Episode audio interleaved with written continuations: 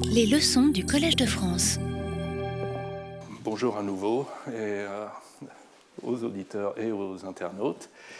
Et bienvenue dans ce huitième et dernier cours du cycle euh, sémantique mécanisée, où je, vous propose de prendre un petit peu de, recul, de généraliser un petit peu par rapport à ce qu'on a fait jusqu'ici, et de nous intéresser euh, non plus juste au langage de programmation et leur mécanisation, mais aussi un peu à la, aux logiques, en particulier les logiques des assistants à la démonstration. Donc la, démarche qu'on a suivie jusqu'ici, c'est euh, une introduction aux sémantiques formelles des langages de programmation et à leur utilisation pour construire et valider des outils de programmation et de vérification, système de type logique de programme analyse statique compilateur, et on utilise, euh, on mécanise ça avec l'assistant de preuve coq. Et donc là, il y a, deux mots qui, deux parties sur lesquelles je voudrais rebondir. Premièrement, euh, construire et valider des outils. Deuxièmement, mécaniser avec l'assistant coq. Essentiellement, Coq est un outil aussi dans notre euh, travail, un outil de programmation, un outil de vérification. Et c'est assez naturel de se demander quelle confiance on peut euh, accorder à cet outil. Et euh, de manière un peu plus positive, quel formalisme permettrait de valider cet outil de la même manière qu'on a validé des systèmes de type, des logiques de programme, etc. Et alors, ça, ce genre de questionnement, ça s'inscrit dans, des questions plus générales sur euh, quelle confiance peut-on accorder à une démonstration mécanisée sur machine? Comment est-ce qu'une démonstration mécanisée peut être fausse? Alors il y a, un, article de Andy Pollack euh, qui, décrit justement un certain nombre de choses sur lesquelles il faut faire très attention, donc qui prend ce point de vue sceptique. Et je vais vous en citer que quelques-unes, euh, quelques risques possibles. Le plus gros risque, vraisemblablement, c'est l'inadéquation. Donc on a déjà un petit peu parlé d'adéquation dans le cadre du séminaire. L'inadéquation, c'est ce qui est démontré sur machine n'est pas ce que vous croyez. Peut-être il y a une définition qui ne correspond pas euh, exactement. Peut-être euh, en transcrivant une formule logique, vous êtes trompé, vous avez mis des parenthèses au mauvais endroit, et du coup un énoncé qui semblait très puissant est en fait assez faible. Euh, L'exemple extrême, c'est ce poisson d'avril qui avait été publié sur la liste Coq il y a une dizaine d'années, disant voici une preuve du grand théorème de Fermat en Coq. Et euh, si vous la passez dans le vérificateur de preuve Coq, le la commande euh, le, COC-C va dire il n'y a pas d'erreur. Alors comment c'est possible? On commence à lire l'énoncé, euh, qui semble être vraiment l'énoncé du théorème de Fermat. Et puis le script de preuve, qui est essentiellement la tactique triviale de Coq. C'est une tactique qui ne fait pas grand-chose, donc on n'arrive vraiment pas à comprendre comment Coq peut accepter cette démonstration. Et en fait, il ne l'accepte pas parce qu'il ne la voit pas. L'astuce, c'est qu'ici, vous avez des doubles guillemets, et là aussi. Ce qui fait que ce double guillemet ouvre une chaîne de caractères qui s'étend jusque là, d'accord Masque cette, cette fin de commentaire. Et donc, en fait, là, vous avez un commentaire qui contient une chaîne de caractères et qui se termine ici.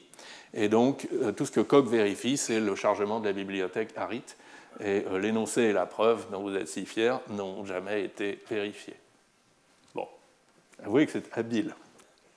Deuxième risque courant, c'est euh, les démonstrations incomplètes. Donc vous avez admis certaines parties, ou bien vous avez ajouté des axiomes euh, qui se révèlent être faux, ou euh, plus subtil, euh, faux en eux-mêmes, ou plus subtil, incohérent, peut-être avec d'autres axiomes ou d'autres parties du système, et vous n'étiez pas conscient de cette difficulté.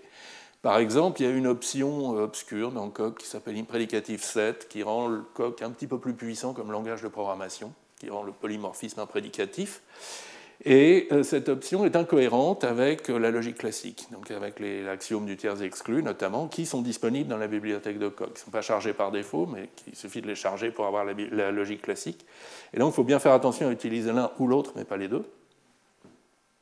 Troisième point qui pourrait invalider votre démonstration sur machine, c'est un bug dans l'implémentation du système Coq lui-même. Alors pas dans n'importe quelle partie, dans une partie critique. Euh, donc Coq suit une architecture qui est due à Nikolai de Bruyne, euh, lui aussi, euh, qui, date du système automate, où l'idée que la, plus grande partie du système, ça va être des, tactiques qui vont construire des termes de preuve, donc un résumé, pas une représentation de bas niveau de ce que c'est que la démonstration.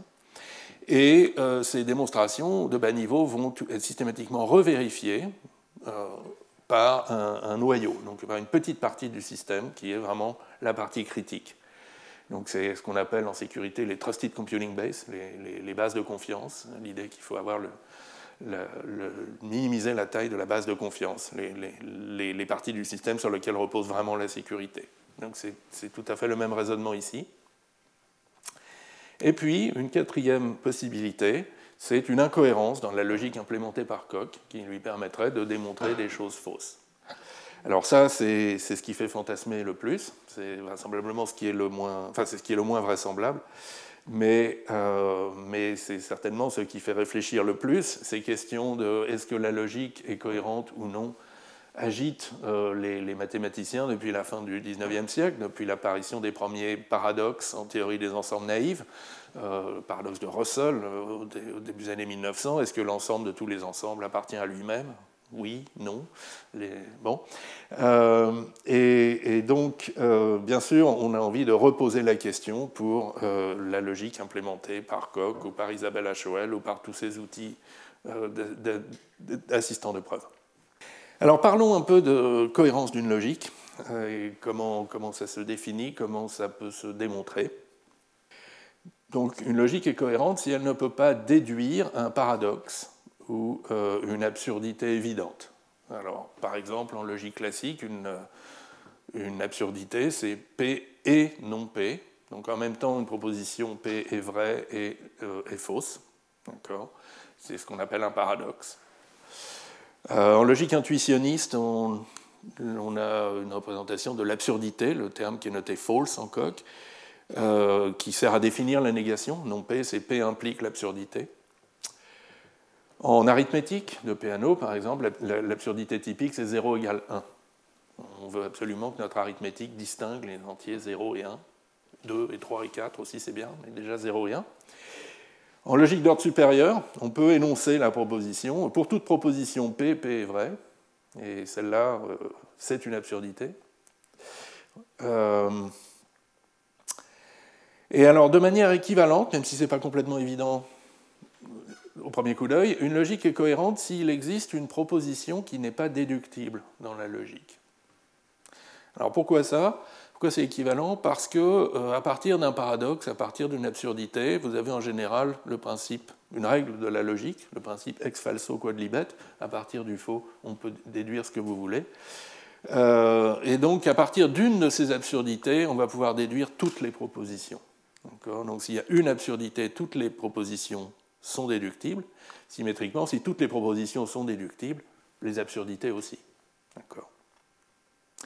Alors, euh, oui, c'est quoi cette notion de déductible euh, je pars du principe que la logique est représentée par des axiomes et des règles de déduction.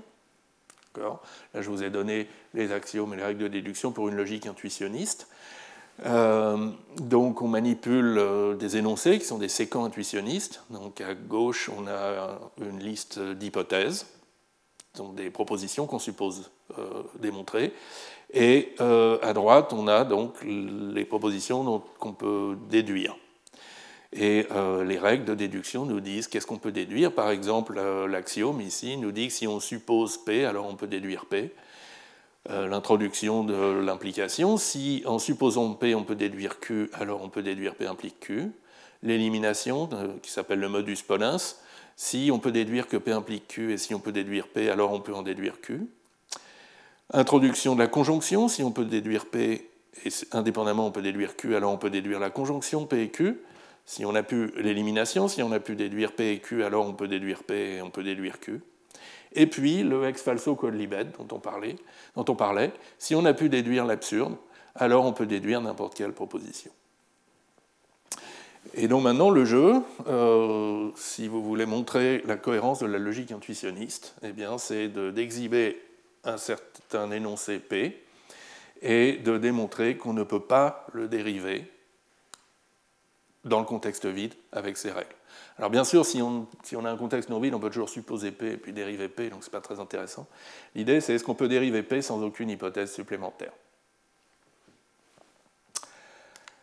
Euh, Alors, ces démonstrations ne sont jamais faciles. Et il y a des raisons euh, métathéoriques profondes à ça, en l'occurrence euh, le second théorème d'incomplétude de Gödel. Vous connaissez sans doute le premier théorème d'incomplétude qui dit que dans toute logique suffisamment puissante contenant l'arithmétique, il existe un énoncé P tel qu'on ne peut pas déduire P et on ne peut pas déduire la négation de P. Donc il existe un P dont on, ne sait pas quel est le, statut logique. Et en fait, il y a une, un quasi corollaire de, ça, qui est le deuxième théorème d'incomplétude, qui dit que euh, si vous avez une logique donc, qui contient l'arithmétique de Peano et qui est cohérente, l'énoncé, la logique L est cohérente, peut s'exprimer à l'intérieur de la logique L, comme un énoncé de la logique L, via un codage arithmétique dont Gödel le secret, mais ne peut pas se démontrer dans L. Euh, vous ne pourrez pas la dériver euh, dans L. Donc cet énoncé, L est cohérent, c'est un de ces énoncés justement qu'on ne peut pas euh, dériver euh, dans L. Et le corollaire de ça, c'est que, alors c'est pas que c'est impossible de démontrer la cohérence d'une logique, mais que pour ce faire, il faut utiliser une logique qui est forcément plus puissante, qui contient des choses en plus, qui ne sont pas dans la logique L qui vous intéresse. Et, donc ça, c'était un peu le, dernier clou dans le cercueil du programme de Hilbert, qui lui aurait voulu plutôt démontrer la cohérence de la théorie des ensembles euh, dans l'arithmétique, dans une logique beaucoup plus faible, euh, beaucoup plus simple, beaucoup mieux comprise. Donc non, c'est pas possible. Et euh, donc il faut au moins des moyens de raisonnement un peu puissants pour démontrer la cohérence d'une logique. Après, c'est pas pour autant que c'est impossible. On va voir d'ailleurs très vite une approche qui fonctionne très bien dans le cas des logiques qui en fait correspondent à des, des systèmes de type. Donc ça, c'est la correspondance de Curry Howard, dont, dont, j'ai beaucoup parlé euh, l'an dernier dans, le cours 2018-2019 de cette chaire. Euh, donc je le, résume pour ceux qui, qui n'avaient pas, pas, suivi. Euh, donc c'est l'idée qu'on peut mettre en correspondance des logiques et des langages fonctionnels typés en identifiant d'un côté les propositions de la logique aux expressions de type du langage et du coup, les termes du langage typé, les programmes, deviennent des, euh, démonstrations, deviennent les fameux termes de preuve dont je parlais tout à l'heure dans Koch, ou euh, ce qu'on appelle, ce que les constructivistes, Brouwer, Heiting, Kolmogorov, appelaient les constructions des propositions. Donc, c'est des objets qui justifient qu'une proposition est, euh, dérivable, démontrable. Et la correspondance euh, va jusqu'à l'évaluation, la réduction des programmes, qui, euh, vu sous l'angle logique, correspond à ce qu'on appelle l'élimination des coupures, donc une procédure de normalisation, de simplification des démonstrations. Alors en anglais, ça fait un joli slogan, PAT, Propositions as Types, Proofs as, euh, proofs as Terms, d'ailleurs ce serait plus joli. Et alors oui, justement pour, détailler un peu plus les propositions, euh, égale type, euh, les types de fonctions, sigma flèche tau, représentent les implications, P implique Q dans la logique, les produits, euh, sigma croix tau, représentent le type des paires d'un sigma et d'un tau, représentent des conjonctions, P et Q, les sommes disjointes représentent des disjonctions, euh, le type concret à un constructeur, unit, euh, représente la trivialité, un énoncé qui est trivialement vrai. Et le type concret à zéro constructeur, empty, représente l'absurdité. Et puis euh, les quantificateurs, pour tout il existe de la logique, ont aussi des équivalents au niveau des types, typiquement pour expliquer le polymorphisme et l'abstraction de type. Et euh, du coup, il y a aussi une correspondance étroite entre les règles de déduction de la logique et les règles de typage du langage. Donc là, je vous ai marqué les règles du lambda calcul simplement typé, avec des produits et un type vide.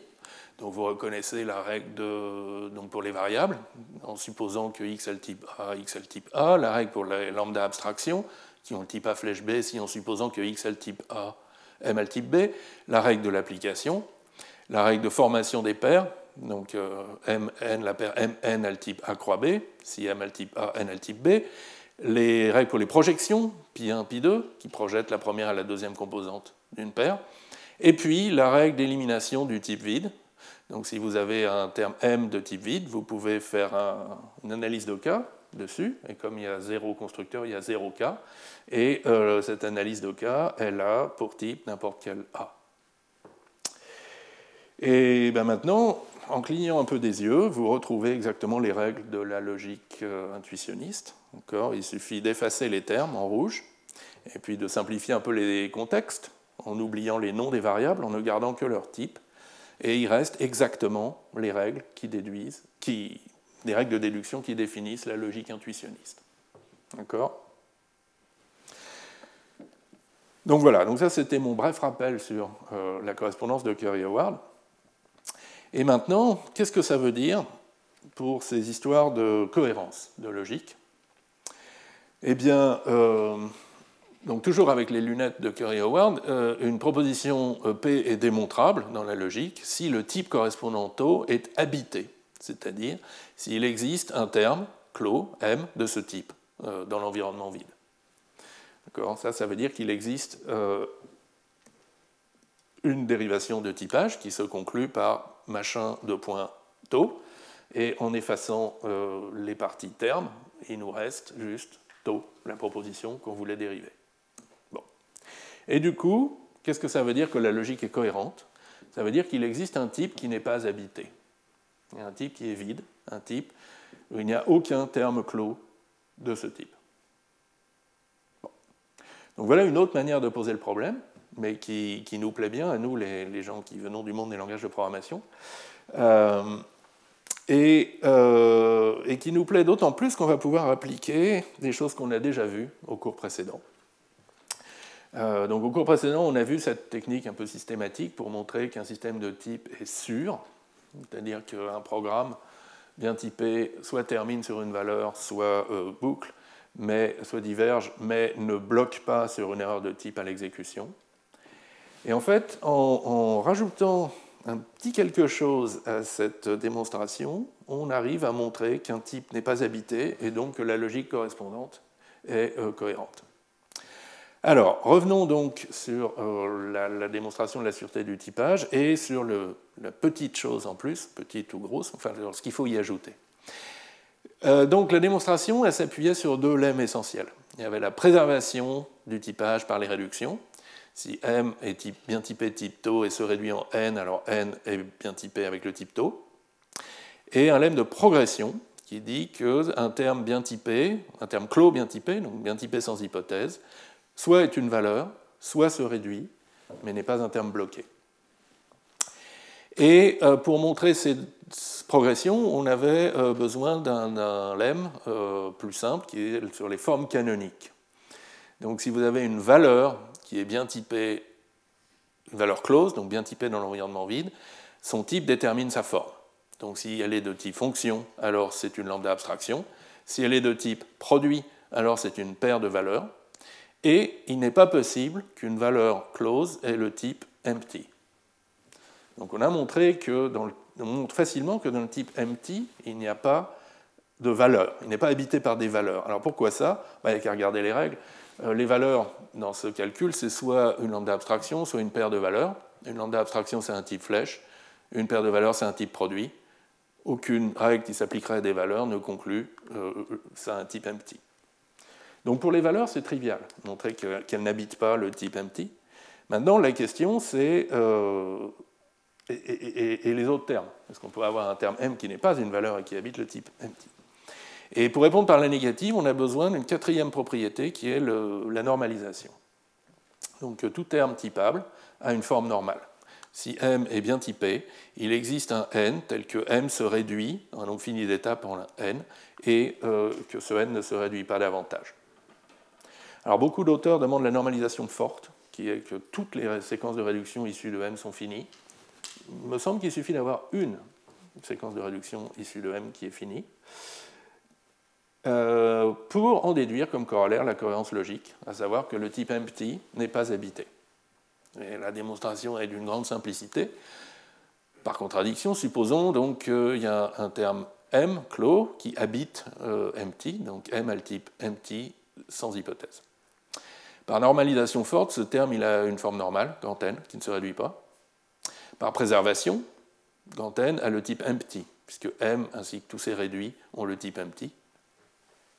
Par progression, soit n est une valeur, soit n se réduit. n ne se réduit pas, donc n est une valeur. Ce n'est pas un terme bloqué. Par forme canonique, on a une valeur de type empty. Ce n'est pas possible. D'accord? Voilà une démonstration euh, très simple. Très simple, sauf que il y a quand même cette propriété de normalisation qu'il faut démontrer. Et c'est là, en fait, qu'est toute la difficulté de la démonstration. Et j'essaie de vous donner des intuitions pour pourquoi, en fait, être cohérent, enfin, euh, pouvoir diverger, c'est très, très lié à être incohérent, dans le cas d'une logique. Empiriquement, la plupart des mécanismes qui rendent les langages de programmation Turing complets, euh, et donc qui permettent d'écrire des programmes qui ne terminent pas, vont aussi rendre les logiques correspondantes incohérentes. L'exemple typique, c'est la récursion générale. Euh, en camel, en Haskell, vous pouvez écrire euh, cette fonction, lettre f de x égale f de x, et puis appliquer f à une constante quelconque. Et ça, ça a le type taux pour n'importe quel type taux. Donc en camel, en Haskell, tous les types sont habités. Camel, Haskell sont incohérents comme logique. Ça n'empêche pas que ce sont d'excellents langages de programmation, c'est pas ça la question. Euh, mais si vous voyez des gens qui essayent par exemple de faire des types dépendants encodés dans Haskell, soyez, soyez très prudents parce qu'il y a des incohérences qui se cachent derrière ça, du fait même qu'en Haskell on peut écrire des termes qui divergent. Et euh, alors, euh, parce que si on commence à voir, à regarder ce, terme comme, comme, une démonstration ou comme un principe de preuve, ça ressemble en fait à une, à une récurrence mal fichue. D'accord On se dit, bon, euh, je veux P. Donc, euh, supposons P. Maintenant, je peux facilement montrer P. Donc, P. D'accord Donc, P implique P, implique P. Et alors, bien sûr, ce n'est pas un principe, euh, c'est pas une récurrence bien faite. Dans une récurrence, il faut que quelque chose décroisse, d'accord, à chaque étape de déduction. Et c'est là qu'arrive justement la terminaison. De la même manière que dans une récurrence qui termine, il faut que quelque chose décroisse. Bon. Premier exemple, donc. Euh, deuxième exemple, les types algébriques à occurrence négative, qu'on a vu dans les codages HOAS, dans le séminaire. Euh, euh, donc, on avait dit que ce type inductif T, si on pouvait l'écrire, donc là je l'ai écrit en coq, mais en coq on ne peut pas. Mais donc, un type T qui a un seul constructeur qui prend une fonction de T dans T, dans ce type, vous pouvez coder le long des calculs purs et donc des calculs qui divergent, et donc des machines de Turing, et donc euh, la récursion générale. Euh, donc clairement, il suffit d'avoir une définition de type comme ça, avec un t en l'occurrence négative, un t à gauche d'une flèche euh, dans l'argument d'un constructeur, pour pouvoir écrire des calculs qui divergent. Et en changeant très légèrement cet exemple, en définissant un prédicat inductif, donc maintenant, pardon, ça doit être inductif ici, pas induction, en, définissant un prédicat inductif P avec une occurrence négative, on obtient très facilement une contradiction. Donc on va définir la proposition P comme étant euh, avec une règle d'inférence qui est que si P implique faux, alors P. Et ça, vous si c'était accepté, ça vous définirait une proposition P équivalente à euh, sa négation, P implique false. Et, et, ça, ça implique très, très rapidement false. Et donc la logique est incohérente. D'accord euh, voilà, donc euh, d'où l'importance de la normalisation quand on veut, euh, quand on veut en particulier démontrer la cohérence d'une logique qui suit le, modèle de Curie-Howard, la correspondance de Curie-Howard. Alors, juste pour vous donner quelques idées de, comment on démontre la normalisation. Alors, il y a, il y a plusieurs manières. celle que je vais vous présenter, c'est celle qui est la plus généralement utilisée, qui remonte à des travaux de Tate en 1967 avec des types simples, euh, qui a été étendu ensuite au système F, donc au polymorphisme par Girard en 1972. Et l'extension, comme on va le voir, est loin d'être triviale. Et euh, ensuite, donc en 85, Statman a identifié ça comme un cas particulier de relation logique, qui est un formalisme plus général introduit par Plotkin en 1973. Euh, donc si vous voulez en savoir plus sur les relations logiques, j'avais fait un cours là-dessus euh, l'an dernier, euh, paramétricité et relations logiques. Mais l'idée est assez simple. donc une relation logique, c'est des, des, relations entre deux ou plusieurs termes qui sont indicés par des types, et on utilise la structure de type pour s'assurer que leur définition est bien fondée. Ici, on va faire des relations à un argument, c'est plutôt des prédicats logiques ou des ensembles. Euh, donc on va définir des ensembles de termes paramétrés par un type taux. Et les ensembles en question, c'est ce que Tate appelle les ensembles réductibles, donc RED de taux. Et l'idée que c'est sur les types base, de base, iota, comme bool, nat, etc. Euh, les termes réductibles, ce sont les termes qui terminent. Les termes normalisants, euh, il existe une forme normale. Bon. Et sur les, de sur les types de fonctions, on va exiger un peu plus. Quand vous avez une fonction, c'est pas tout de savoir qu'en temps fini, elle va se réduire en une lambda. Donc vous avez une expression qui, représente une fonction. Donc c'est pas tout de savoir qu'en un temps fini, elle va vous donner une lambda. Vous voulez aussi savoir maintenant, si vous appliquez la lambda, vous appliquez la fonction, euh, il ne va pas y avoir de divergence à ce moment-là. D'où cette définition des termes réductibles euh, euh, au type sigma flèche tau. C'est l'ensemble des m, tels que si vous les appliquez à un n réductible au type sigma, vous obtenez un terme réductible au type tau.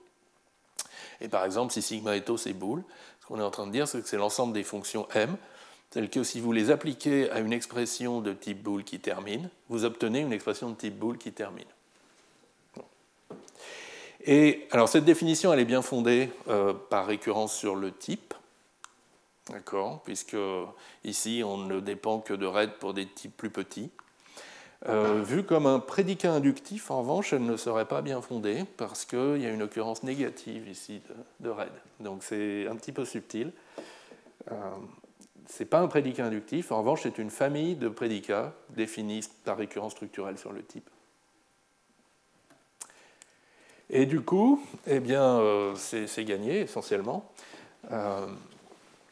On démontre deux choses. Premièrement, euh, tout, élément réductible d'un ensemble RED de taux termine. C'est trivial s'il a un type de base. Et pour une fonction, c'est assez clair aussi, parce que si vous aviez une réduction infinie pour euh, m, vous auriez une réduction infinie pour m appliqué à n. D'accord donc, euh, tous les m qui appartiennent à un RED de taux terminent. Et maintenant, on montre que si un terme M est bien typé de type taux sans hypothèse, alors il appartient à l'ensemble RED de taux. Et là, la démonstration est un petit peu plus compliquée parce que pour pouvoir la faire par récurrence sur la dérivation de typage, il faut la généraliser à des contextes non vides et à des termes qui peuvent avoir des variables libres. Et donc pour ça, on regarde la forme du contexte avec euh, n variables libres. On se donne des termes qui sont réductibles à chacun des types correspondants on substitue les variables par ces termes réductibles. Donc là, on a clos euh, le, terme euh, et, on montre qu'il appartient à RED de taux. Bon, donc ça c'est la partie technique et ennuyeuse euh, du résultat, mais sinon c'est une démonstration tout à fait élégante. Et alors je ne vous l'ai pas formalisé en coq, mais c'est fait dans un des chapitres de Software Foundations de Pierce, et vous pourrez voir que la démonstration n'est pas très difficile. Alors maintenant, euh, tout, le jeu, c'est d'étendre ça à des systèmes de type plus riches, et pouvoir aller peut-être même jusqu'au système de type de coq, soyons fous. Euh, et, et, alors, c'est plus ou moins difficile suivant le système de type que vous avez. Donc, dans un système dit prédicatif, euh, comme par exemple le polymorphisme en ML, ou même la théorie des types de Martin Löf, ou même Agda, il y a une certaine structuration, stratification des types qui fait que euh, le type pour tout alpha point tau vit dans une strate euh, au-dessus du type tau et des types par lesquels vous pouvez remplacer alpha, vous pouvez instancier alpha. Et dans ce cas-là, on peut dire, bah, d'accord, les termes réductibles à ce type pour tout alpha tau, ça va être les termes m tels que pour tout type sigma, si on les spécialise sur sigma, on obtient un terme réductible dans euh, le type de l'instance qui est tau ou alpha remplacé par sigma. Et euh, donc si on a suffisamment de stratification, cette définition reste bien fondée, parce que le type qu'on a ici, il est plus petit, il est dans une strate en dessous du type qui est là. En revanche, euh, quand on est dans un système imprédicatif, comme système F ou certains morceaux de coque, alpha peut être instancié par tout type, y compris un type polymorphe pour tout alpha et c'est même très naturel, si vous avez l'identité polymorphe, la fonction identité polymorphe avec ce type pour tout alpha, alpha flèche alpha, vous pouvez la spécialiser sur son propre type, et ça, ça vous donne donc l'identité euh, qui prend une identité polymorphe et vous rend une identité polymorphe. Vous pouvez l'appliquer à elle-même, et ça vous rend une identité polymorphe. Et il n'y a, a pas de paradoxe, il n'y a pas de circularité là-dedans, c'est tout à fait possible, mais c'est imprédicatif. Et là, si, on utilise cette définition naïve, là c'est complètement faux. Parce que pour définir RAID au type pour tout alpha tau, on a besoin de RAID pour des types qui peuvent être le même type pour tout alpha tau ou plus grand. Donc ça ne va pas. Et, l'idée de génie de, Girard pour contourner ce problème, c'est de dire que non, c'est pas malin d'interpréter les variables de type alpha par euh, des ensembles RAID de sigma pour un certain type sigma. Il faut pouvoir les interpréter par des ensembles un peu plus grands, euh, un peu moins contraints. Et c'est ce qu'il a appelé les candidats de réductibilité. Et alors, il y a une définition technique des candidats de réductibilité. Euh, je ne vais pas vous la lire. Bon, c'est des ensembles de termes qui normalisent et qui sont fermés par expansion, bêta-expansion, et par certaines bêta-réductions. Bon. Mais ce qui est important, c'est qu'on a un diagramme comme ça, qui, est vrai. À savoir que euh, euh, donc on a les termes bien typés, on veut montrer qu'ils sont dans les ensembles de termes réductibles, correspondant à leur type, afin de montrer que tout ça est normalisant. Et euh, pour interpréter les variables de type alpha qui peuvent apparaître, on va les interpréter non pas par des ensembles de RAID, mais par des candidats, qui sont donc des ensembles un peu plus grands, mais qui sont toujours à l'intérieur des termes normalisants. Et du coup, quand on va instancier une variable de type par un RAID de sigma, ce sera un candidat, et donc euh, toute la récurrence va bien fonctionner. Et donc un peu plus formellement, voilà comment on définit les, ensembles de réductibilité. Euh, maintenant, on a un paramètre supplémentaire qui, à chaque variable de type, nous donne un candidat, un ensemble qui l'interprète. Les premiers cas sont les mêmes qu'avant. Au type de base, c'est les termes qui terminent. Au type de fonction, c'est les types de fonctions qui euh, envoient un réductible de sigma, qui un réductible de sigma vous donne un réductible d'anto. L'interprétation d'une variable de type, c'est le candidat correspondant. Et l'interprétation d'un pour tout, c'est euh, les termes tels que, si on les spécialise sur sigma, et qu'on interprète alpha par un candidat de réductibilité U, ils sont bien dans le euh, réductible de taux.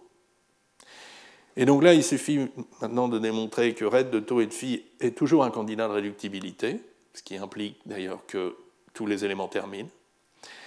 Et enfin, on a et de montrer que si M a le type taux, alors M est dans RED de taux et de phi pour n'importe quel phi.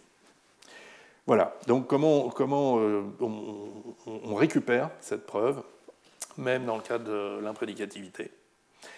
Après, euh, donc il y a eu diverses extensions vers des systèmes de type plus riches, et, euh, donc on va justement regarder un peu ce, chemin, donc qui part du lambda calcul simplement typé, ajoute le polymorphisme dans le système F, ajoute un certain nombre de choses et arrive sur des logiques qu'on a envie d'utiliser comme des logiques et des langages de programmation qu'on a envie d'utiliser, comme Coq et euh, Agda. Alors, le chemin est un peu long, donc euh, je vais essayer de vous parcourir les, plus, les, grandes étapes un peu rapidement. Il y a plus de détails dans un des cours de l'an dernier, le cours qui s'intitulait euh, Polymorphisme à tous les étages. Donc là, c'est surtout un résumé. donc on part du lambda calcul avec des types simples où vous avez des fonctions, des termes dans les termes, auxquels vous pouvez donner des types, comme par exemple boule flèche boule pour la négation euh, booléenne. Et vous ajoutez le polymorphisme, donc la possibilité de quantifier universellement sur des variables de type, par exemple de parler de l'identité polymorphe, dont le type est pour tout alpha, alpha flèche alpha, que vous pouvez voir comme une fonction des types dans les termes. Vous lui donnez un type alpha et elle se spécialise en l'identité sur ce type. Ensuite, vous ajoutez les opérateurs de type, c'est-à-dire les fonctions des types dans les types. Par exemple, liste. Liste de NAT, c'est un type. Donc liste, vous l'appliquez à un type, ça vous donne un type. Et donc ça, c'est ce qui s'appelle euh, F oméga dans les littératures. Ça a été introduit par Girard en même temps que, ou peu de temps après système F. Et puis, vous ajoutez les types dépendants.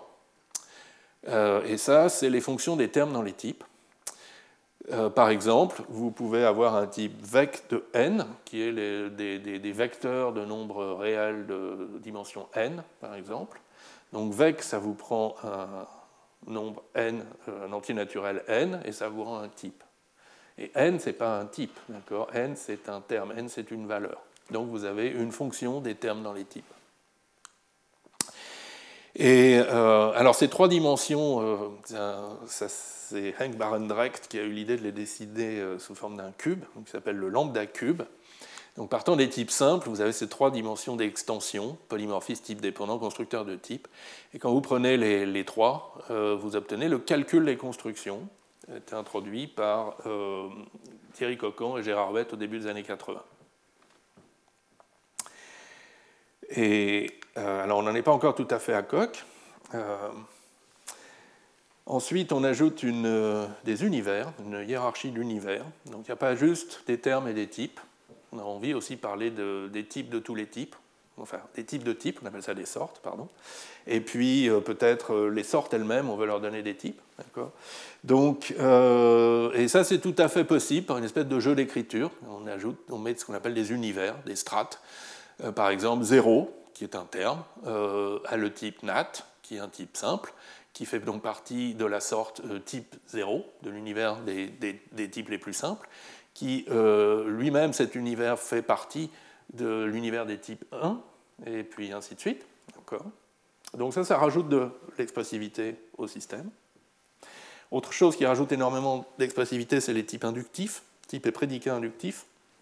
Donc pouvoir définir les entiers naturels par zéro successeur, pouvoir définir les listes par ni les cons, pouvoir définir des connecteurs logiques, comme la conjonction, comme une paire, la disjonction, comme un type à deux euh, constructeurs.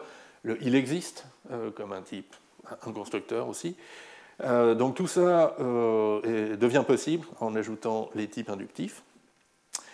Et on peut aussi ajouter les types co-inductifs, ceux dont on s'est servi pour raisonner sur la divergence. par exemple, le type delay de A, qui représente un calcul d'une valeur de type A qui peut ne pas terminer, ou plus simplement les streams, le type des flux des listes infinies de valeurs de type A. Et alors si on s'arrête là, on a à peu près Agda, plus ou moins. Et alors Koch rajoute quelques gadgets en plus au niveau des univers, la cumulativité et le polymorphisme, et je n'essaye même pas de vous raconter ce que c'est. Euh, je ne sais, pas si je m'en suis jamais servi en fait. Mais voilà, donc, euh, voilà à peu près comment, comment on arrive jusqu'au système Koch euh, tel qu'il est aujourd'hui. Alors on va, on va pas formaliser tout ça, ce serait un peu long. Euh, on va, euh, mais quand même, juste pour vous montrer que ce n'est pas si horrible que vous le pensez, on va s'arrêter ici. On va regarder à quoi ressemble le calcul des constructions avec une hiérarchie d'univers. Et, euh, et, en fait, c'est une instance d'une présentation élégante qui s'appelle les Pure Type Systems, qui a été inventée un peu après le calcul des constructions, le lambda cube, etc., comme une sorte de généralisation et de simplification a posteriori. Et l'idée des pure type systems, c'est qu'on va simplifier en disant qu'il n'y a pas de distinction entre les termes et les types, il n'y a qu'une seule grammaire, il n'y a qu'un seul lambda pour toutes les formes de fonctions. Fonctions des termes dans les termes, qui correspondent aux types simples, des types dans les termes qui correspondent au polymorphisme, des types dans les types qui correspondent aux opérateurs, des termes dans les types qui correspondent aux types dépendants. Il n'y a qu'un lambda, toujours la grande idée de Church.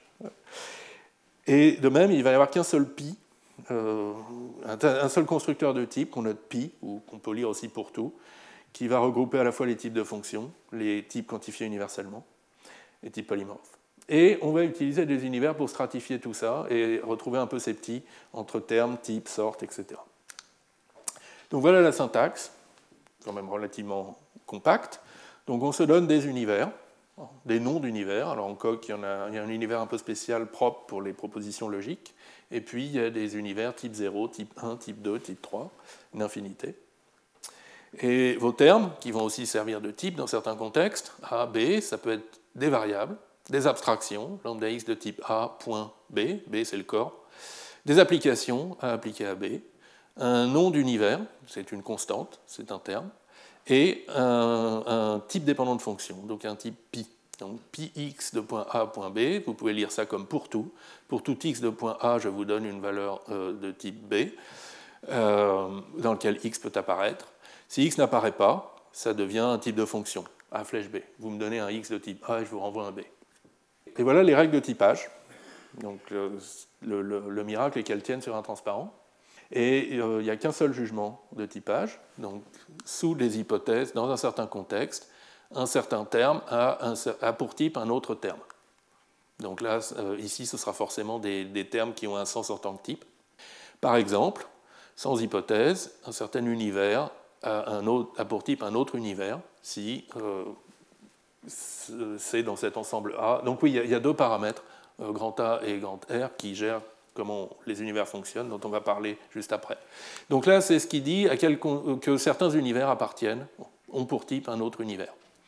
Ça, c'est la règle de base pour les variables. Si la dernière hypothèse de votre contexte, c'est que x a le type A, alors x a le type A, pourvu que A soit un type bien formé dans le contexte gamma. Et un type bien formé, c'est un terme qui a pour type un univers. Ça, c'est la règle d'affaiblissement si A a le type B dans un certain contexte gamma, vous pouvez ajouter une hypothèse inutile, x de point C à votre contexte, et A a toujours le type B, pourvu que C soit un type bien formé dans gamma. Ça, c'est la règle de formation des types euh, produits. Quand est-ce qu'un type pi est bien formé et quelle est sa sorte, quel est son univers. Donc, il faut que A soit un type bien formé dans un certain univers A1, U1, que sous l'hypothèse que X a le type A, B soit bien formé dans U2, et l'univers du résultat U3 est, déterminé, euh, enfin U1, U2, U3 doit être dans cet ensemble R qui détermine justement quels sont les pi qu'on peut former. L'abstraction, une lambda abstraction a pour type un type de fonction dépendant. Donc euh, x de point A, la fonction qui est x de point A ceci B a pour type pour tout x de point A C, pourvu que le corps B est le type C, sous l'hypothèse que x est le type A, et qu'on puisse former le produit. L'application, bah, c'est la règle usuelle. Pour appliquer f à A, il faut que f ait un type de fonction dépendante, donc pi x a b. Les fonctions qui prennent un argument de type A et vous rendent un résultat x de type A et vous rendent un résultat de type b de x. Il faut que l'argument petit a soit du type grand A. Et du coup, le résultat, il n'est pas juste du type B, il est du type B où x, le paramètre formel, est remplacé par l'argument effectif. Donc c'est ça la subtilité des fonctions dépendantes. Et puis la dernière règle, c'est la règle de conversion qui vous permet de changer le type.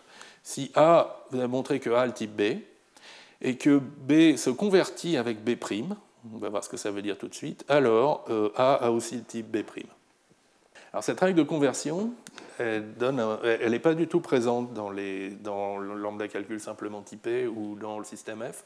Elle apparaît en fait dès qu'on peut faire des calculs dans les types, donc dès qu'on a f oméga, dès qu'on a des fonctions au niveau des types. Euh, et, elle ajoute une puissance d'expressivité considérable. Euh, donc ce qui a dit, c'est que euh, donc vous pouvez remplacer un type B par un type B' qui est identique à calcul près, à réduction près. Donc ça, que, cette notation, ça veut dire que vous pouvez obtenir B' à partir de B en, faisant des réductions dans un sens ou dans l'autre, des réductions ou des expansions. C'est équivalent, à modulo la propriété de confluence, à ce que B et B' est un réduit commun. Et donc, c'est l'idée que B et B' sont égaux à calcul près.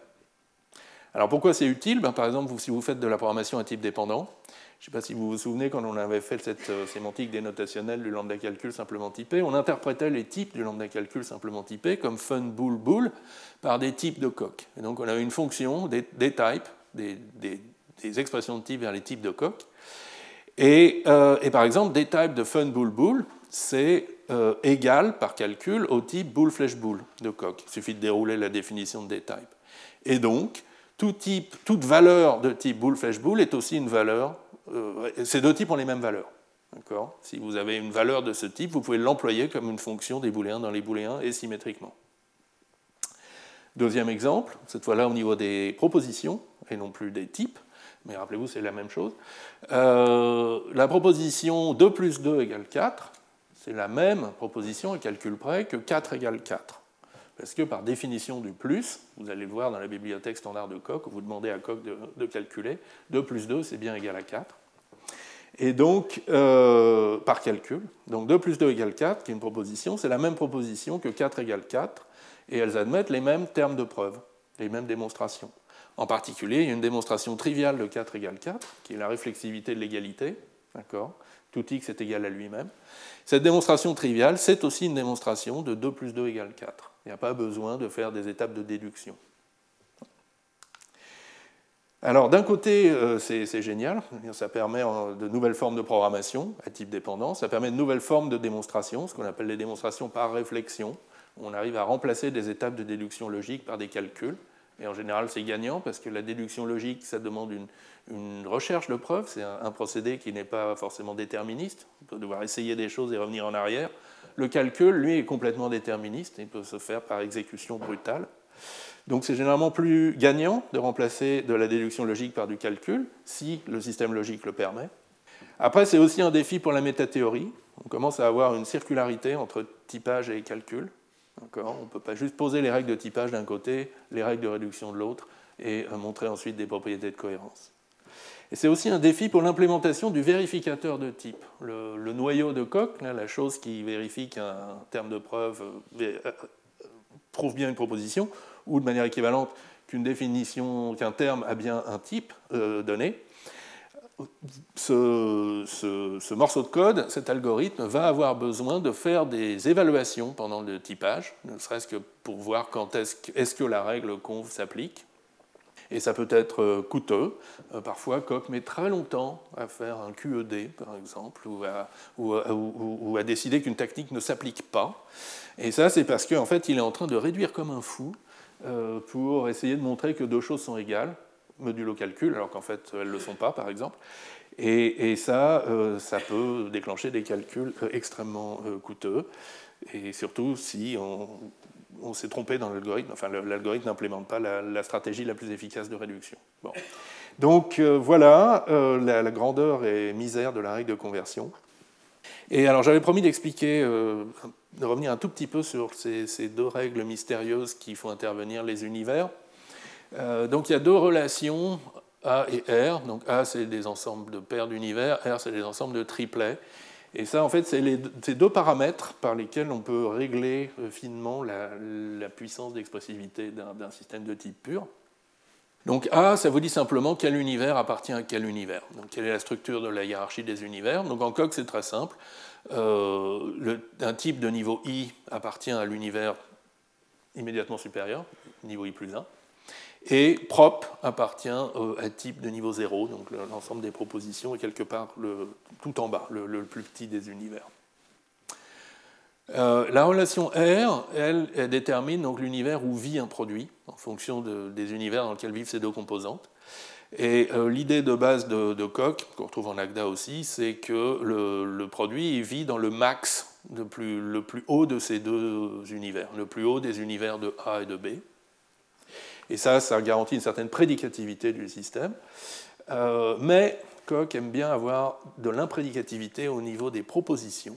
Et donc, il y a ce cas particulier qui dit que pour former une proposition euh, B, vous pouvez quantifier universellement par un pi sur n'importe quel objet, de n'importe quelle sorte U, donc de n'importe quel univers, même si c'est d'un univers beaucoup beaucoup plus grand, et ça vous donnera toujours une proposition. Et donc, bien choisir le A et bien choisir le R, c'est essentiel pour la cohérence logique. Euh, par exemple, si vous, euh, dans votre ensemble A, vous dites qu'il y a un type qui appartient à lui-même, on a type de point type, type 0 qui appartient à l'univers type 0, par exemple, alors vous pouvez encoder un paradoxe, paradoxe de Burali-Forti, qui dit qu'il y, y a un plus grand un plus grand ordinal, un ordinal maximal, qui évidemment est contradictoire avec la définition même d'un ordinal.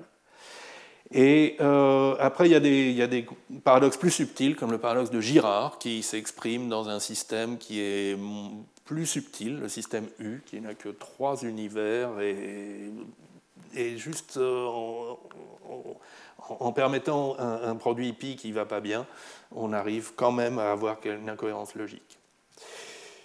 Voilà. Et donc, euh, maintenant la question à laquelle, euh, enfin, qui brûle vos lèvres, j'imagine, c'est bon, qu'est-ce qu'on peut mécaniser là-dedans? Alors, je ne l'ai pas fait, je n'ai pas essayé de, faire de mécaniser la métathéorie de ce système, c'est déjà un petit peu costaud, mais, et, et, vous allez voir que c'est encore plus costaud d'étendre ça aux autres traits de coq, mais j'ai juste fait un peu de littérature, de revue de littérature, J'espère n'avoir oublié personne. Si vous connaissez des travaux que, euh, j'ai oublié de, citer, merci de me les dire. Euh, donc le premier travail euh, en ordre chronologique que je voudrais mentionner, oui, pardon, je reviens en arrière. bien sûr, il existe des preuves sur papier de la, de métathéorie de, de, la plupart de ces systèmes et de leur cohérence. la question maintenant que je me pose, c'est est-ce qu'il existe, jusqu'à quel point elles ont été mécanisées? Donc, je commencerai par le, travail de Bruno Barras en 1996, qui s'appelait Coq en coq, donc qui a donné le, titre à, cette, à, ce cours, euh, qui est donc une formalisation complète du calcul des constructions en coq version 6. Alors, c'est une très vieille version de coq, et si, si, vous lisez le rapport technique, vous n'allez pas vraiment reconnaître, la syntaxe a beaucoup changé, mais le développement est extraordinairement complet et inclut la normalisation, démontrer la normalisation, donc la cohérence logique, et euh, également le développement d'un vérificateur de type, d'un algorithme euh, qui est prouvé euh, correct et qui est même extrait vers du code camel exécutable, ce qui est joli. et donc Benoît Barras a continué ce travail dans sa thèse ensuite pour étendre avec des types inductifs. Donc le calcul des constructions plus des types inductifs, ce qui demande pas mal de travail, parce qu'il y a beaucoup de choses dans les types inductifs. En revanche, là, il démontre euh, les mêmes propriétés sauf la normalisation. il n'y a pas de preuve de cohérence mécanisée. Et alors il invoque, comme beaucoup d'autres auteurs d'ailleurs, le second théorème de Gödel, la complétude de Gödel.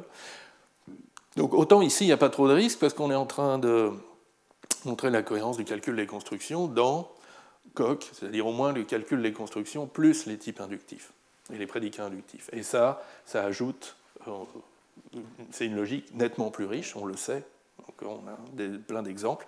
Donc, euh, il n'y a pas de risque euh, d'essayer de montrer, euh, qu'on soit en train de, montrer le calcul des constructions cohérent à l'intérieur du calcul des constructions, ce qui ferait se retourner Gödel dans sa tombe. En revanche, ici, ben, déjà, c'est moins clair.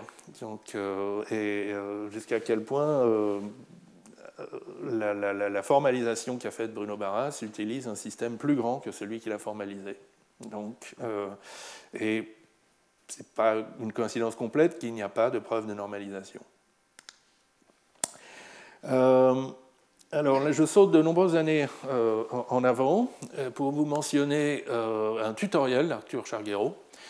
donc ça fait partie de, son tutoriel sur la notation locally nameless, dont on a parlé au séminaire, la, notation sans nom, sans nom locaux et où il y a des, des, démonstrations, des formalisations et des démonstrations très claires pour un certain nombre de systèmes de types, donc type simple, euh, type polymorphe, et euh, calcule les constructions plus univers.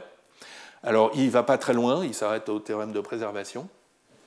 Euh, donc, il n'y a pas toute la métathéorie, loin de là, et en particulier, il n'y a pas de, tentative de faire la, normalisation. Mais le développement est extrêmement clair. Donc, si vous avez envie de, voir à quoi ça ressemble, CC plus univers mécanisé en coq, euh, je, vous recommande euh, ce tutoriel. Et puis, euh, on saute à un travail, celui-là extrêmement récent, puisqu'il a été présenté le mois dernier à la conférence Popol, donc de Sozo, Boulier, Forster, Tabarot, Winterhalter, intitulé Coq, Correct, pardon, et sous-titré La vérification du typage et de l'effacement pour coq en coq. Et donc c'est une formalisation euh, extrêmement complète euh, d'un langage qu'ils appellent PQIC. Je, commence à être fatigué par ces blagues à base de volaille, mais bon. Euh, donc PQIC, je vous informe que c'est le calcul des constructions inductifs polymorphes et cumulatifs. Tout le monde sait ça. Donc c'est essentiellement toutes les features, tous les traits distinctifs de Coq. Et euh, d'ailleurs, leur formalisation utilise une syntaxe abstraite qui est extrêmement proche de celle qui est utilisée en interne dans le noyau de Coq, donc simplement reflétée à l'intérieur de Coq. Et donc, c'est un développement euh, extrêmement complet, sauf que, une fois de plus, il admet la propriété de normalisation. On n'essaye même pas de la démontrer. Et euh, en revanche, il vérifie tout le reste de la métathéorie, en particulier donc, tout ce qui est préservation du typage dans la réduction, etc. Il formalise et prouve correct un vérificateur de type efficace, avec un réducteur qui est une méthode pour tester la convertibilité qui est assez efficace, qui ressemble à celle qui est dans le noyau de coque, une de celles qui est dans le noyau de coque, et même un algorithme d'extraction. Donc euh, l'extraction, si vous prenez du coq et que vous générez du camel, donc c'est comment produire un terme euh, non typé ou simplement typé qui a le même contenu calculatoire. Donc voilà, donc on y est presque, à coq en coq, sauf ce petit problème, entre guillemets, de normalisation qui, malheureusement, correspond à la cohérence logique. Donc, donc, quelque part, il y a encore du travail. Alors, si on regarde un peu ce qui se fait plutôt en Suède, donc dans le monde Agda, là aussi, ça phosphore beaucoup sur euh, comment est-ce qu'on pourrait mécaniser en Agda des fragments de Agda, euh, typiquement des, fragments de la théorie des types de Martin Löf, qui est le, formaliste fondateur d'Agda.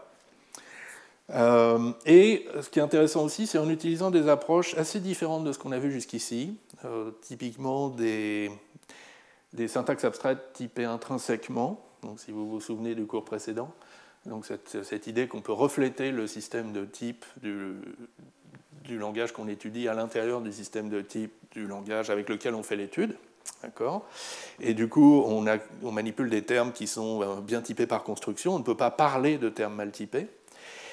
Euh, donc en utilisant des approches comme ça, et aussi d'autres approches euh, pour montrer la normalisation. Donc la normalisation, on peut montrer que les séquences de réduction sont finies, mais on peut aussi raisonner de manière plus abstraite, par exemple, en, sortant de son chapeau un évaluateur, une fonction qui calcule euh, quelque chose qu'on dit être une, valeur, une forme normale, et montrer d'un côté que cette fonction termine toujours, et de l'autre qu'elle calcule bien une forme normale.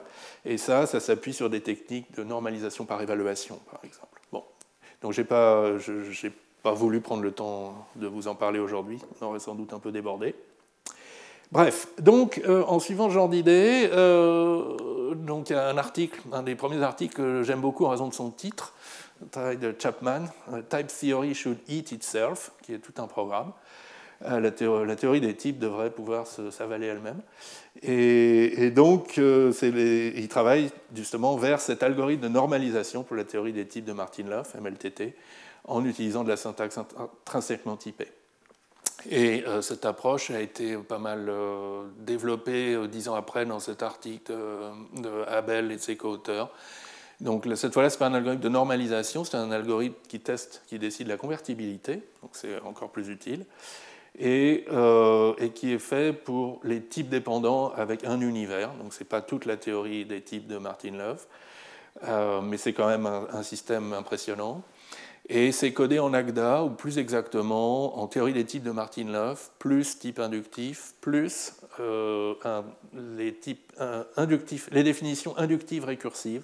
Donc ça, c'est un trait intéressant d'Agda qui n'est pas où vous pouvez en même temps définir un type inductif avec des constructeurs et une fonction récursive qui récurse, fait une analyse de cas et qui récurse sur les valeurs de ce type. Et puis, euh, troisième euh, euh, exemple de, travail dans cette euh, direction. Euh, encore une fois, la liste n'est sûrement pas exhaustive. donc cet article de Alton Kirsch et Kapossi, où donc ils essayent de, spécifier la théorie des types de Martin Löf avec une syntaxe intrinsèquement typée à l'intérieur d'une théorie des types de Martin Löf qui en plus a des types inductifs quotients c'est-à-dire, euh, donc ça c'est un cas particulier des types inductifs d'ordre supérieur que vous trouvez dans la théorie des types homotopiques. Donc ça aussi, il y avait vous pouvez vous reporter un des cours de l'an dernier qui parlait de, de l'homotopie, de l'égalité en fait. Donc la théorie des types homotopiques, c'est une extension de la théorie des types où on a des principes plus puissants pour raisonner sur l'égalité. Les types inductifs d'ordre supérieur, c'est des types inductifs qui incluent dans leur déclaration des égalités. Et les types quotients, c'est un cas particulier de type inductif qui justement permet de définir des inductifs et en même temps de les quotienter par certaines égalités. Et, euh, donc d'après Altenkirch et Kapossi, ça peut aider à euh, définir une syntaxe euh, intrinsèquement typée de la théorie des types dans laquelle la conversion est vraiment prise en, compte dès le début. Voilà. Et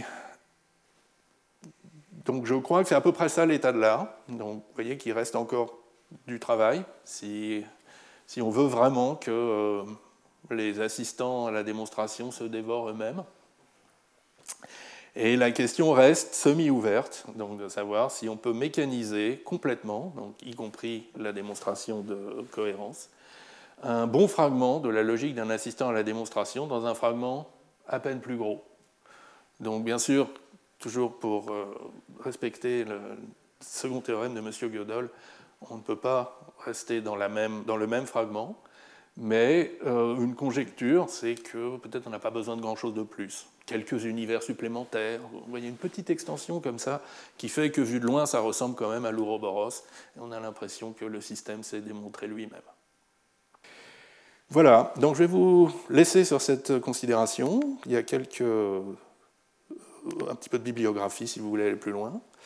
Et quand même, parce que je suis un incorrigible bavard, euh, je voudrais euh, faire un petit bilan sur l'ensemble du cours. Ça va aller très vite. Et après, euh, je vous propose bah, de discuter librement du cours qu'on vient de voir et aussi peut-être de l'ensemble du cours. donc le petit bilan. donc qu'est-ce qu'on a étudié pendant ces huit séances? Donc comment formaliser la sémantique d'un langage de programmation? Toujours en utilisant un assistant à la démonstration, à savoir Coq, principalement des approches opérationnelles, on en a vu plein, à réduction, à contexte, naturel, par interpréteur borné, un peu de sémantique dénotationnelle. On a vu comment est-ce qu'on vérifie et comment est-ce qu'on transforme des programmes en définissant des systèmes de type, en définissant des logiques de programme, en définissant des analyses statiques, en définissant des transformations de programmes, tels que les font les compilateurs, donc des traductions en code machine, des optimisations, essayer d'améliorer les performances du code. Et puis, de manière assez systématique, on a utilisé les sémantiques pour démontrer sur machine la sûreté des vérifications et la correction des transformations. Si euh, un système de type dit que votre programme est bien typé, alors il ne va pas planter à l'exécution. Si votre logique de programme euh, donne une certaine précondition à votre commande, alors elle sera toujours vraie pendant les exécutions, etc. Et si vous compilez un programme qui calcule la fonction factorielle, le code machine calcule la fonction factorielle et pas la fonction de Fibonacci. Euh, donc voilà le genre de choses qu'on a faites. Et euh, donc j'ai voulu utiliser, euh, j'ai voulu que tous les résultats soient mécanisés et utiliser Coq euh, comme assistant à la démonstration. Essayons de faire le bilan. Euh, pour moi, le plus gros avantage, c'est que les définitions sont précises, il n'y a pas d'ambiguïté, il n'y a pas d'oubli, elles sont claires et elles n'ont pas d'erreur dedans. Euh, vous m'envoyez régulièrement des, fautes de frappe dans mes transparents. vous n'avez encore jamais envoyé une, jamais relevé une typo dans un développement coq. Ça, coq. Alors, quand je dis des définitions claires, je veux juste faire une exception, sauf quand il faut parler des variables liées à l'intérieur d'un langage fonctionnel, par exemple, ou comme on l'a vu à nouveau ce matin, c'est pas si clair que ça. Les démonstrations sont laborieuses, je suis le premier à le reconnaître. Les scripts de preuve, Coq, c'est pas, pas bien agréable, mais personne n'est obligé de les lire. S'il suffit de lire, c'est les énoncés intermédiaires, les définitions intermédiaires, donc les lemmes, les, définitions intermédiaires.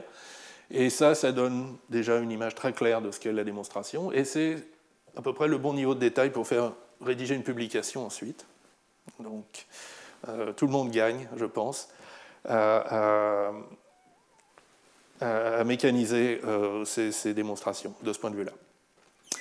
Un autre aspect que je trouve sympathique, c'est qu'on a une, a euh, une interface commune, à savoir les différentes sémantiques du langage IMP, enfin la syntaxe abstraite et les différentes sémantiques du langage IMP, qui on a montré toutes équivalentes entre elles, et à partir desquelles on a montré euh, la correction et la, préservation sémantique pour nos différents morceaux et nos différents composants. Et du coup, on a des morceaux qui s'assemblent. Euh, c'est le même langage IMP qui est analysé par l'analyseur statique et compilé par le compilateur que je vous ai montré. D'accord? euh, et puis, le dernier avantage que je vois à la, mécanisation, c'est que ça permet d'explorer en toute sécurité, en toute confiance, des approches euh, avancées, si vous me pardonnez cet anglicisme, ou des approches euh, non triviales, comme par exemple les syntaxes intrinsèquement typées, le typage sémantique, dont parlait brièvement Derek Dreyer la semaine dernière, donc l'idée qu'on peut définir un système de type, non pas par des règles d'inférence, mais directement en termes de, la sémantique dynamique. Les approches co-inductives, que j'aime beaucoup, mais qui, que je n'ose pas trop utiliser sur papier, parce que je n'ai pas très confiance en moi. Et dans, tous ces cas, dans, tous ces exemples, si on fait les choses entièrement sur papier, on a toujours des doutes sur finalement est-ce que est-ce que on n'a pas oublié quelque chose, qu'on n'a pas raté quelque chose, est-ce que c'est pas trop trop facile pour être vrai. Alors il reste des défis. Euh, un défi euh, évident, c'est le, passage à plus grande échelle. D'accord, on a formalisé des langages tout petits, IMP, lambda calcul typé. Euh, jusqu'où on peut aller vers des vrais langages du monde réel, comme on dit. Euh, il y a eu quelques exemples qui ont été décrits ou mentionnés dans les séminaires. Euh, donc le projet JSCert pour la, sémantique de JavaScript, euh, les projets CompCert et Verasco pour la compilation et l'analyse statique de C, le projet RustBelt, donc autour du langage Rust, le compilateur vérifié, excusez-moi, le compilateur vérifié euh, pour un langage fonctionnel. Euh, en toute franchise, euh, pour l'avoir fait dans le cadre de, de sur le langage C, l'effort pour formaliser un tel vrai langage du monde réel est considérable, voire déraisonnable. La, spécification JSCert arrive à une telle taille que même Coq a du mal à, la gérer, tellement il y a de règles. D'accord? Et du coup, on ne sait pas trop quoi faire. Euh, idéalement, ce serait d'avoir des langages de programmation un peu mieux conçus dans le monde réel, mais peut-être trop tard pour ça. Quand même quelque chose à garder en tête pour l'avenir. Euh, après, on peut aussi euh, se dire qu'on a besoin de meilleurs outils. Et il existe des formalismes et des outils spécialisés pour décrire des langages. par exemple, PLT-Redex dans mon scheme, HOT, le formalisme K, qui est issu de, théorie de la réécriture, euh, qui sont très efficaces pour certains usages. Euh, typiquement, par exemple, PLT Relex vous permet d'avoir très très vite un interprète pour votre langage, quelque chose qui tourne. Le formalisme K permet d'avoir des interprètes très efficaces qui, peuvent être utilisés pour tester des vrais programmes. Euh, Hot euh, produit du latex très joli, des règles d'inférence en latex très jolies que vous pouvez mettre tout de suite dans vos articles.